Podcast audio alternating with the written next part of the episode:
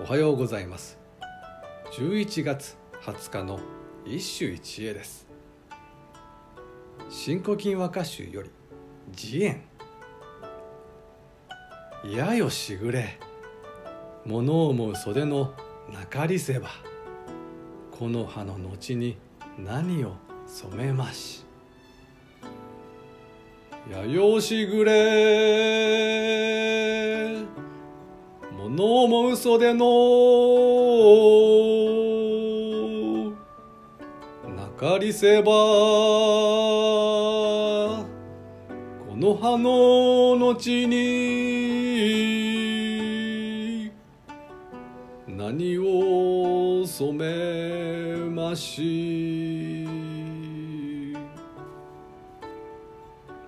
珍しい歌だ。さあしぐれよ。物思いに香類で濡れる袖がなかったなら木の葉の後に何を染めるんだい？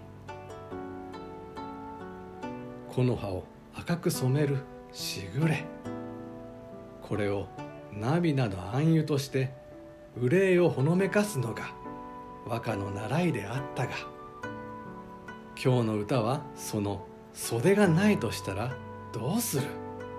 と半ば挑戦的だ。しかし読み人を知って納得する。大僧正慈円である。彼の百人一首の歌を思い出してほしい。大けなく浮世の民に覆うかな。我が立つそまに墨染めの袖。慈円の袖は墨色に染まっていてしぐれが色を染める余地などすでになかったのだ。